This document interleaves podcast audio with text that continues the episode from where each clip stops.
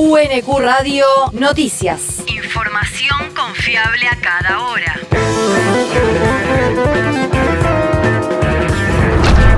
El clima. El Servicio Meteorológico Nacional anticipa una mañana con cielo parcialmente nublado y vientos del sur. Para la tarde-noche se espera cielo parcialmente nublado a despejado con una temperatura máxima de 14 grados.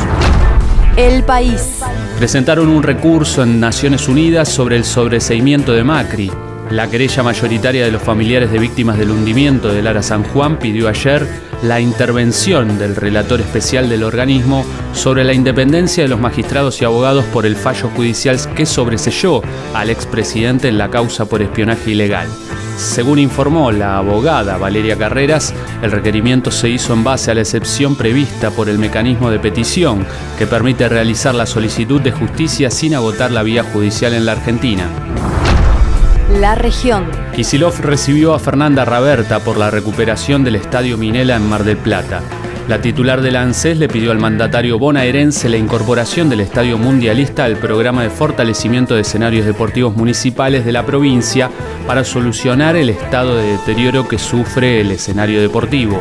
El gobernador accedió al pedido de la referente del Frente de Todos de la ciudad balnearia y afirmó que trabajarán todo lo que haya que hacer con el municipio conducido por Guillermo Montenegro. El territorio. Seguridad. Reunión de la Intendenta de Quilmes con autoridades provinciales. Mayra Mendoza recibió al jefe de gabinete del Ministerio de Seguridad de la provincia de Buenos Aires, Carlos Montaña, y al subsecretario de Formación y Desarrollo Profesional, Javier Alonso. En el encuentro anunciaron una agenda conjunta para la prevención del delito.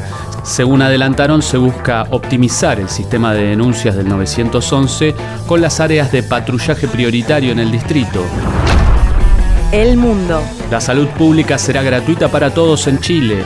El presidente trasandino Gabriel Boric anunció ayer que el seguro de salud estatal tendrá a partir del mes de septiembre una cobertura total para todos los usuarios.